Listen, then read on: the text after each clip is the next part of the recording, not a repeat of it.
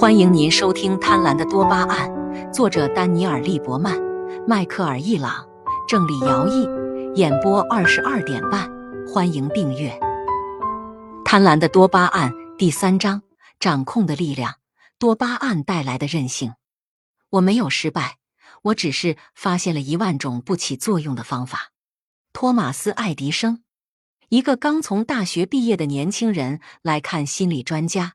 因为他发现自己在新的环境里找不到方向，他在学校里并不出众，但他按部就班的读完了四年课程，并按时毕业了。他相信是学校的组织和按时完成学业的内在压力帮助他走上正轨，并维持了这种状态。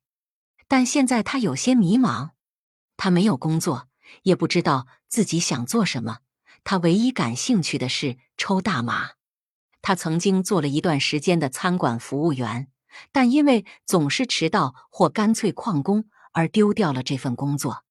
他父亲给他找了一份办公室工作，但他也没干多长时间，因为办公室里的每个人都看出他对这份工作毫无兴趣。他很粗心，也很无聊，最后所有人都不愿意跟他打交道了。感情也是如此。他上大学的时候。和一个年轻姑娘保持着长期的交往关系，但毕业后两个人分手了。他的治疗师认为这是一件好事，因为他总是利用她，让她买礼物，并要求她做各种各样的杂事，但并没有表现出多么爱她。他知道他不在乎自己，但他还是去找他求复合，希望重新开始这段关系。他拒绝了。但继续以他所能想到的所有方式利用他，例如让他开四个小时的车，送一盏台灯到他的公寓。治疗失败了，这是一项艰苦的工作，而这个年轻人没有成功。他尝试了四个不同的治疗师和各种治疗手段，但没有任何改变。三年后，他仍然不知道自己要做什么，仍然抽大麻，仍然想和他的前女友复合。世界并非总是如我们期望的样子运转。小时候，我们就知道透明胶带适合用来修复撕碎的纸，但不适合修复破损的玩具和打碎的餐盘。在车库里开发下一代颠覆性技术的企业家经常惊讶地发现，成功的大门并没有就此向他们敞开。成功需要多年的努力和对最初想法的不断修正。在上市前，你几乎都不知道你在做什么。仅仅想象一个未来是不够的，要实现一个想法，我们必须与物质世界里不妥协的现实做斗争。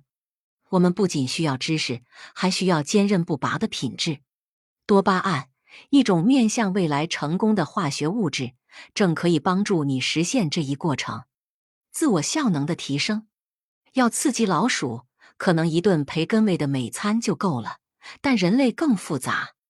我们要成功，首先必须相信我们能成功，而这会影响韧性。如果早早的取得一些成效，我们就更容易坚持下去。一些减肥计划可以帮助你在头几周减掉六七磅，约三千克。这样安排是因为他们知道，如果开始的这段时间只减掉不超过一两斤。你很可能就会放弃。他们知道，看到自己有能力把体重减下去，你就更有可能坚持下去。科学家把相信自己能做到的心态称为自我效能。可卡因和苯丙胺等药物会促进多巴胺的分泌，其结果之一是自我效能的提高，通常会达到病理水平。滥用这些药物的人可能会自信的承担很多任务。甚至超出自己的能力，重度使用者甚至可能产生浮夸的妄想。他们会坚信自己能写出世界上最杰出的论著，或者发明一种能解决世界性问题的装置，即使没有任何证据表明这一点。在正常情况下，强健的自我效能是一项宝贵的财富。有时，它能成为一个自我实现的预言。充满信心的期待成功，会让你眼前的障碍消失。听众朋友，本集已播讲完毕，请订阅专辑，下一集精彩继续，欢迎收听。